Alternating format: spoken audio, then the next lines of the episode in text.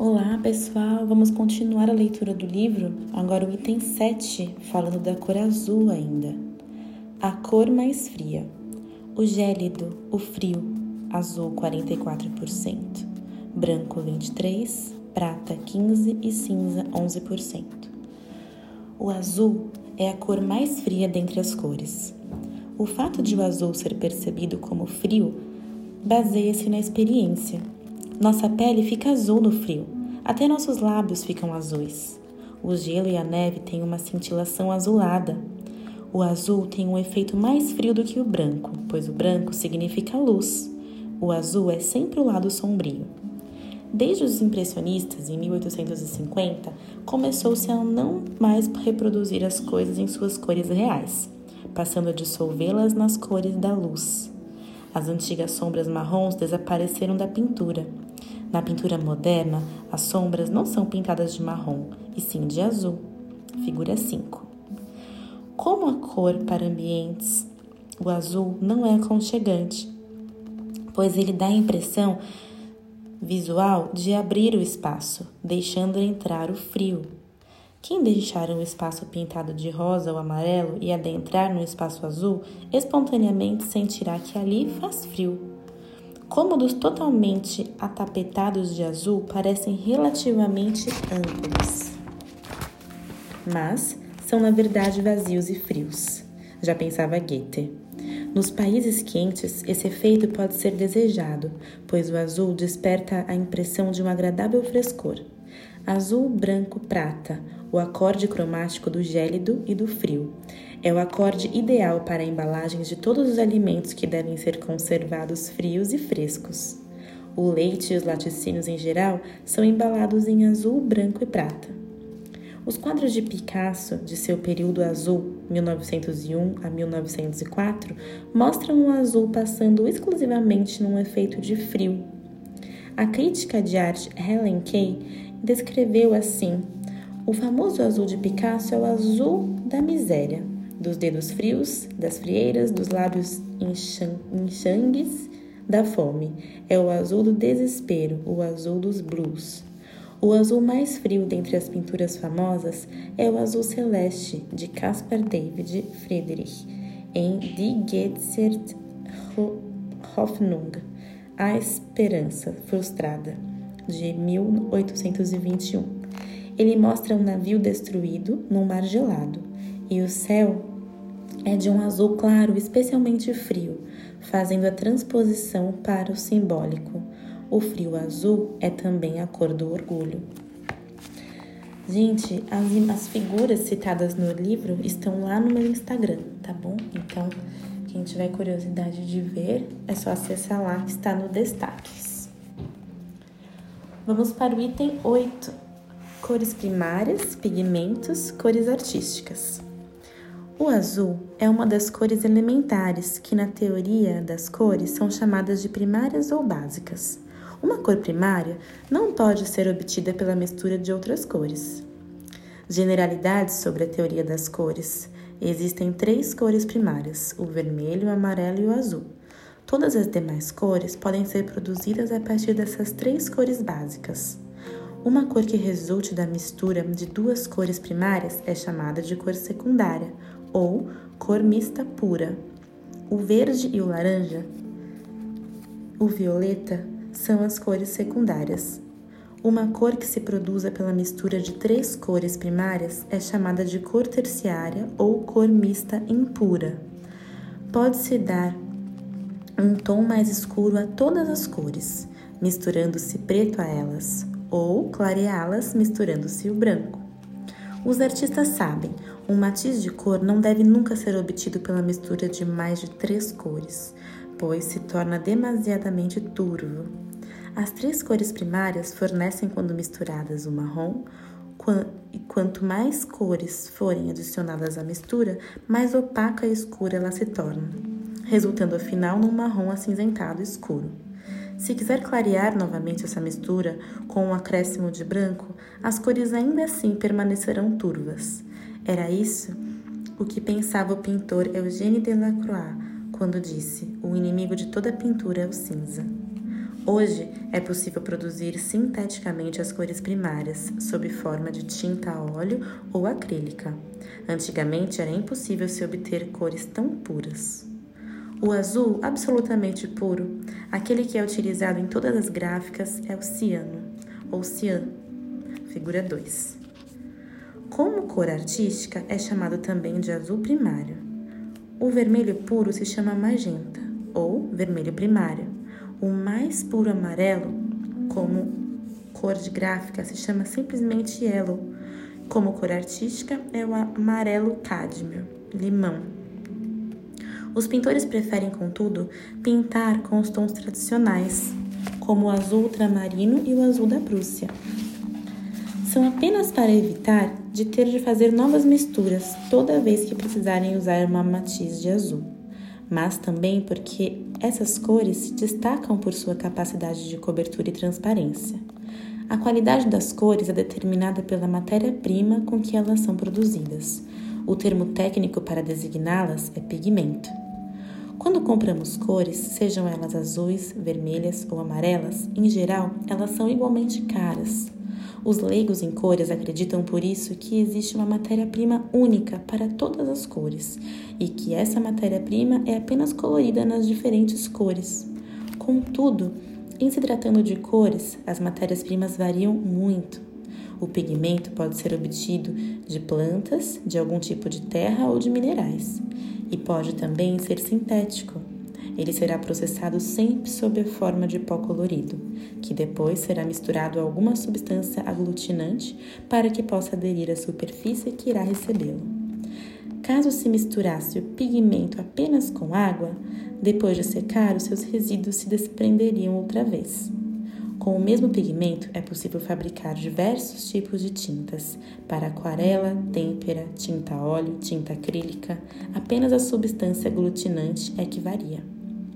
Em tintas para aquarela, o pigmento é misturado com uma, com uma solução de goma arábica. Nas tintas a óleo, com óleo, nas tintas acrílicas, com material adesivo acrílico, nos lápis de cera, com cera.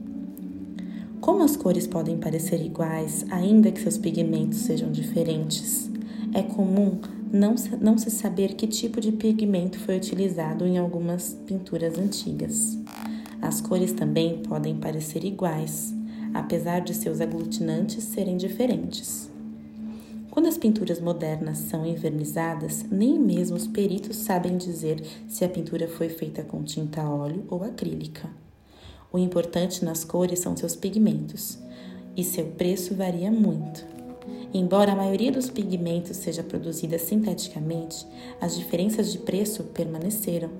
O azul Paris ou azul da Prússia são mais baratos do que o ultramarino. Ainda mais caros são o cerúleo e o azul cobalto.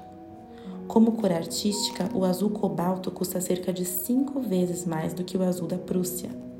Essas diferenças de preço existem sobretudo nas cores artísticas, mas se fazem sentir também nas tintas de acabamento das indústrias automobilísticas. A maioria dos fabricantes distingue seis ou mais grupos de preços, Dependendo do pigmento, uma tinta chega a custar até 5 euros, outras vão a 40 euros. A maioria dos fabricantes oferece também uns sortimentos a preço único, assim chamadas cores de estúdio. Nessa modalidade, os tons caros recebem menos pigmentos e mais material de enchimento, apresentando uma pior cobertura. Além disso, as grandes empresas fabricantes de tintas para artistas produzem também sombras para os olhos e batons, pois também para esses produtos o essencial são os pigmentos. Só os aglutinantes é que mudam.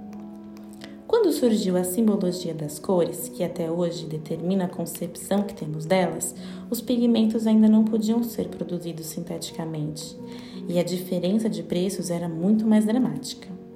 O preço de uma cor exercia influência decisiva sobre seu significado.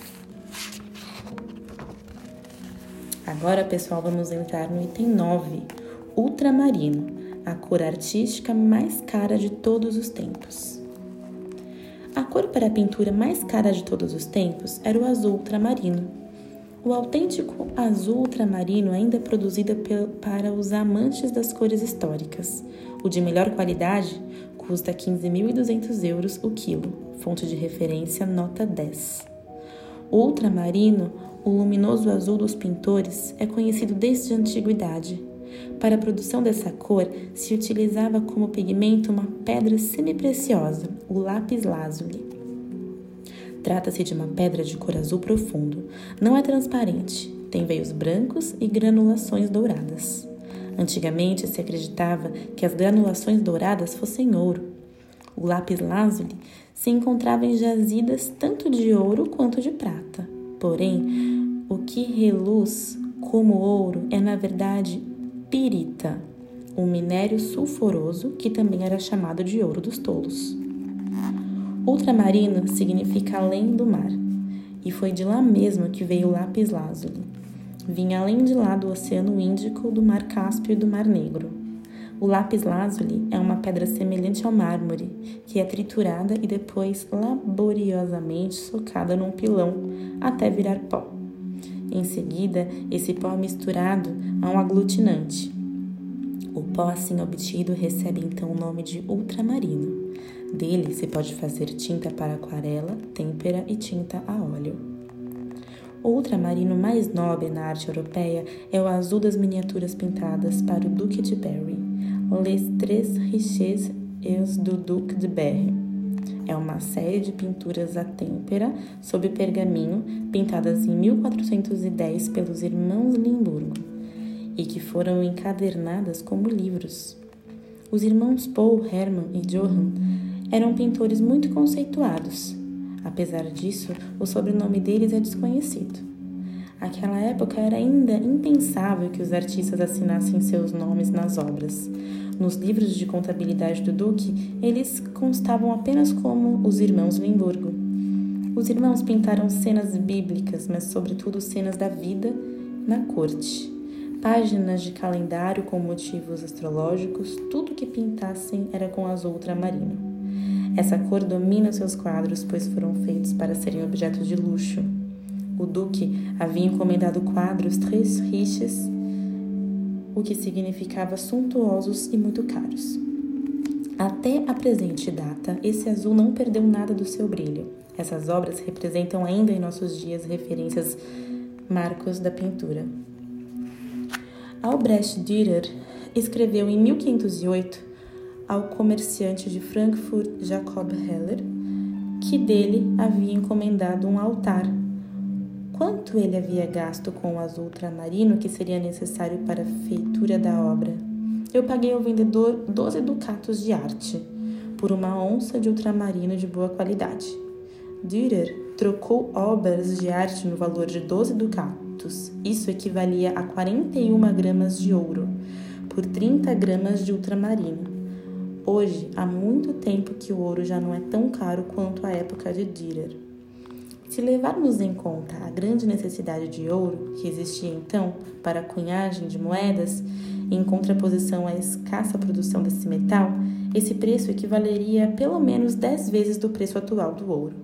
Mas naquela época ninguém poderia ter comprado uma pintura de Dürer por 41 gramas de ouro equivalentes em valores da época a cerca de mil euros.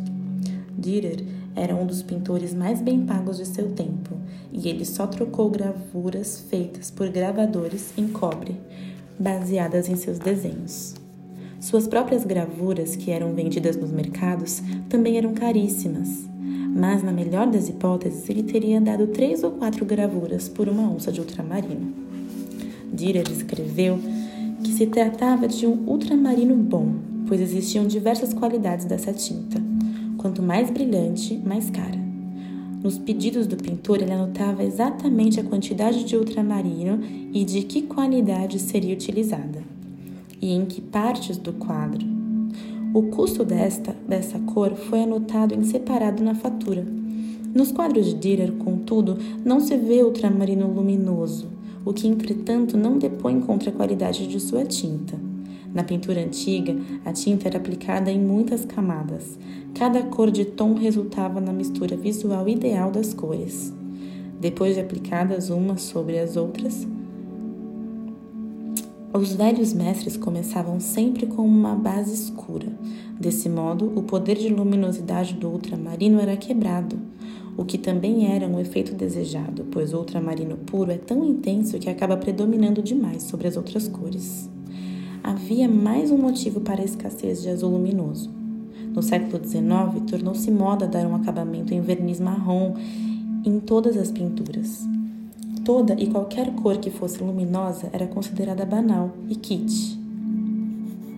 Dürer, como grande pintor da Alemanha, usava uma cobertura particularmente espessa de revestimento de molho marrom, que é como os restauradores denominam essa técnica hoje. Atualmente, esse verniz é retirado quando possível, o que faz com que a obra dos antigos mestres voltem a reluzir com cores que nunca poderíamos imaginar que tivessem sido utilizadas. Marrom 14, figura 97. O puro azul dos irmãos de Limburgo conservou-se, porque eles o pintaram sobre pergaminho, e o pergaminho não admite o acabamento em verniz. Desde 1834, o ultramarino já pode ser fabricado artificialmente. Ultramarino sintético custa atualmente por quilo, dependendo da qualidade, de 10 a 30 euros. Hoje é possível produzir até mesmo o próprio lápis lazuli. Por conta, por isso, há muita variação de preços nas lojas fabricadas com essa pedra semi-preciosa. Outro pigmento azul muito utilizado antigamente era a azurita, que também era obtida de uma pedra azul. Mas a azurita estava longe de ser tão luminosamente azul, e o seu preço também estava longe de comparar-se ao do ultramarino. Sua importância é hoje em dia meramente histórica. Em 1775, conseguiu-se fabricar um novo azul, o azul cobalto. Ele ganhou seu nome de Kobold, que significa gnomo em alemão, pois é obtido do mineral de cobalto. Em algumas minas, os cristais de cobalto brilham como se fossem olhinhos de gnomos. O cobalto azul tem um tom de cor ligeiramente vermelho, muito intenso, que não pode ser substituído por nenhuma outra cor. Para Van Gogh, o azul cobalto era azul divino. O azul cobalto foi a perdição do genial falsificador Van Meringer, que falsificou em 1935 um Vermeer, 1632 a 1675, que havia sido pintado com azul ultramarino autêntico. Porém, quando Van Meegeren fez a sua falsificação, o azul ultramarino havia desaparecido há tempos do mercado Ivan Mereger conseguiu com grande esforço obter a antiga matéria-prima. Contanto, o azul ultramarino que lhe venderam não era 100% puro, estava misturado com um pouco do azul cobalto, pigmento que não se usava nos tempos de Vermeer. O cobalto detectado pela análise química desmascarou o falsário. Ainda que na pintura o azul fosse a cor mais nobre e na simbologia ele corresponda a uma cor divina, como cor de vestuário, o azul sempre foi uma cor usada por todos. Quando em 1570 o Papa Pio V estabeleceu as cores litúrgicas para as vestimentas sacerdotais, para cobrir o altar e enfeitar o púlpito durante a missa, ele proibiu que se usasse o azul para essas finalidades pois o azul havia se tornado uma cor excessivamente comum. A culpa disso pode ser atribuída ao índigo, a cor têxtil mais famosa de todos os tempos, azul 16. O índigo sempre foi uma cor barata. Com o índigo podia-se fazer também cores para pintura a óleo, têmpera e aquarela. Mas em virtude de ser uma cor opaca e não ser muito resistente à luz, não era uma cor nobre. Para os amantes das cores históricas, são fabricadas ainda hoje aquarelas de índigo autêntico. Contudo, os peritos desaconselham o seu uso, pois ele desbota. O que hoje ainda se vende como azul índigo é uma cor puramente sintética. O azul dos pintores era caro e nobre, o azul dos tintureiros barato e ordinário. O azul é uma cor cuja importância foi sempre determinada por seu preço.